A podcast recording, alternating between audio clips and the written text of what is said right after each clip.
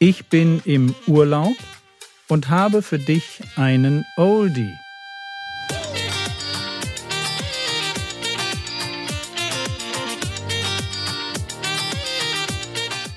Theologie, die dich im Glauben wachsen lässt, nachfolge praktisch dein geistlicher Impuls für den Tag. Mein Name ist Jürgen Fischer und diese Woche geht es um Grausamkeit.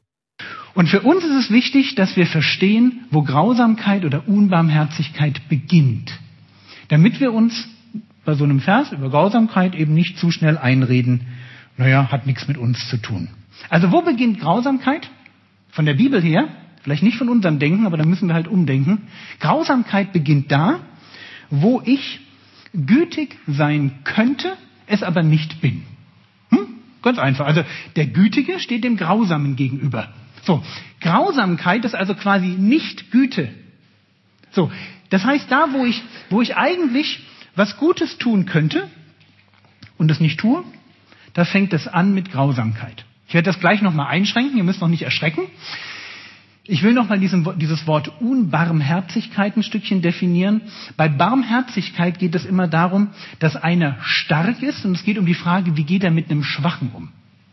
Oder einer ist mächtig und wie geht er mit einem, der weniger mächtig, weniger Einfluss hat, um? Und der Barmherzige ist der, der mildtätig und einfühlsam und gut mit dem anderen umgeht. Während der Grausame oder der Unbarmherzige das gerade nicht tut. Und es spielt erstmal keine Rolle, warum er das tut. Ja, es könnte sein, ich bin unbarmherzig einfach, weil mich der andere nicht interessiert. Desinteresse. Könnte genauso gut sein, ich bin bewusst grausam. Ich lege es einfach drauf an, den anderen fertig zu machen. In beiden Fällen dieselbe Sünde. Nur ein anderer Grund, wie ich dahin gekommen bin. So.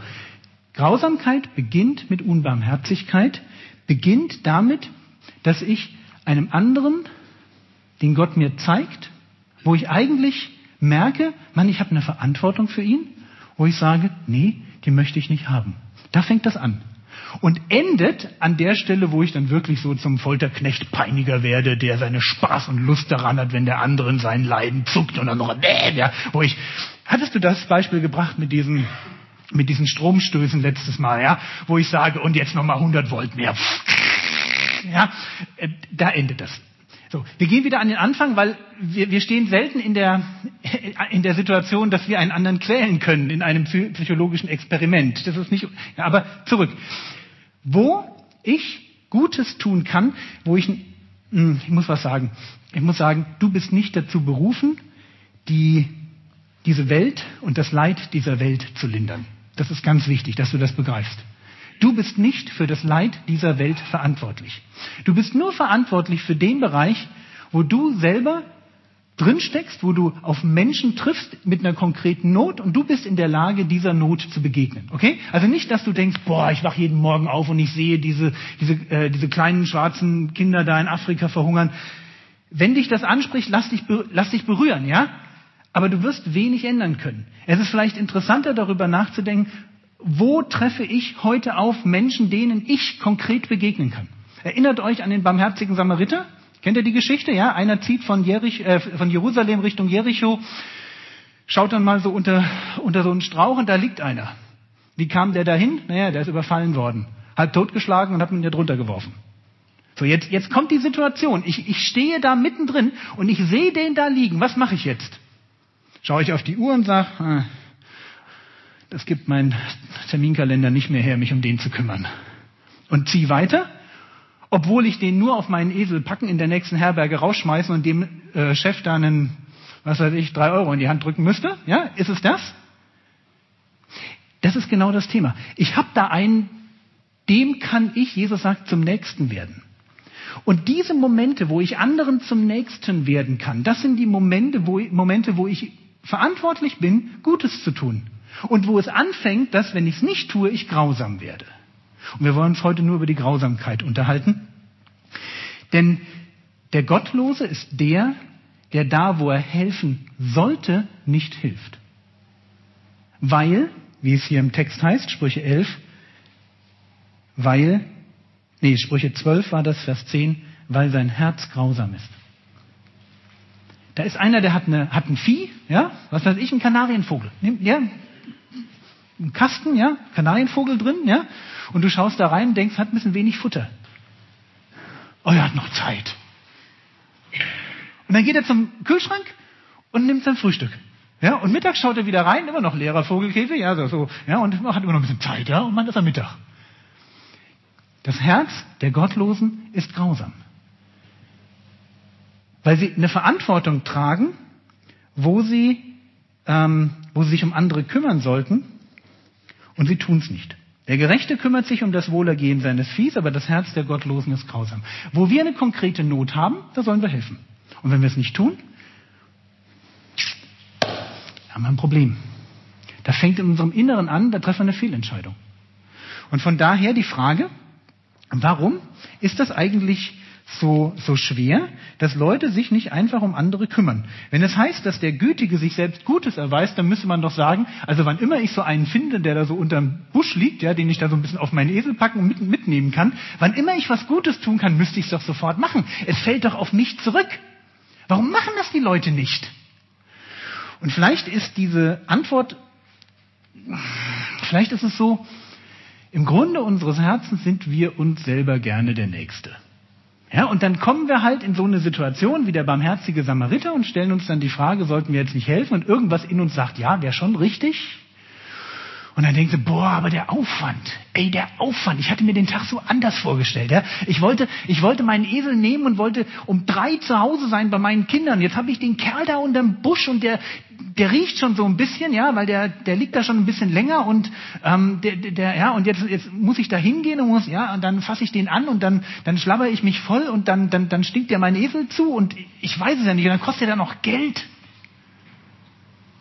Ja, das ist, das ist genau das Problem von, von Güte. Wir neigen dazu, dass wir sagen, wir sind uns selbst der Nächste. Es gibt, möchte ich sagen, eine natürliche Tendenz in einer Gesellschaft, in einer ganzen Gesellschaft, dass man sich weg von der Barmherzigkeit entwickelt hin zu Grausamkeit. Oder man könnte auch sagen, hin zu Egoismus. Es ist erschreckend, wo man da überall reinschauen kann. Ich mache euch mal drei ganz blöde, unterschiedliche Beispiele. Und ihr selber wisst ganz viele, wenn ihr drüber nachdenkt. Erstes Beispiel, vernünftige Tierhaltung. Wir alle wollen vielleicht ein Ei essen, ja, oder mal ein Stück Fleisch. Die natürliche Tendenz ist, aus einer vernünftigen Tierhaltung, ja, so wie man sich vielleicht bei einem großen Bauernhof vorstellt, wird Massentierhaltung. Das einzelne Tier wird zum Objekt. Und wenn ihr dann Filme seht aus diesen Legebatterien, wo mehr oder weniger federlose Zombiehühner, ja, ein Ei nach dem anderen hinten rausplumpsen lassen in Winzkäfigen, da denkst du, boah, das ist doch, ne also, da muss man jetzt nicht Vegetarier werden, das ist nicht das, was ich sagen will, aber man muss doch mal mitkriegen, dass wir da irgendwo eine Grenze überschreiten. Dass, aus, dass es einfach in eine Richtung geht, wo man sagt, sorry, ähm, hier haben wir doch, hier haben wir doch was verlassen. Das ist doch nicht mehr, das ist doch nicht mehr wir nennen das dann artgerecht oder so. Ja, äh, das ist aber nicht mehr richtig einfach. Da wird doch aus einem Tier, aus einem Geschöpf eine Maschine gemacht. Und wenn die nicht mehr richtig funktioniert. Zweites Beispiel. Und das mag jetzt jemanden erschrecken, wenn ich das bringe, aber ich habe den Wunsch, dass in einer Gesellschaft Menschen geholfen wird. Und was daraus wird, das ist Hartz IV. Ein System, was Menschen zu staatlichen Bettlern macht. Was die Besitzenden aus der Verantwortung rausnimmt, weil Papa Staat macht das ja irgendwie, ja, wer auch immer Papa Staat ist. Und was, wenn man genau hinschaut, den Menschen selber zwar Geld gibt, aber ihrer Seele schadet, ihren Familien schadet und vor allem ihren Kindern schadet. Wo ich sage, es war ein guter, es war ein guter Gedanke, aber am Ende kommt ein System raus, wo ich sage, boah, das hat so viele Elemente von Menschenverachtung in sich. Das war bestimmt nicht gewollt, aber es ist so ein Drift drin. Und wir gehen weiter in diese Richtung. Das war's für heute. Morgen geht es weiter. Der Herr segne dich, erfahre seine Gnade und lebe in seinem Frieden. Amen.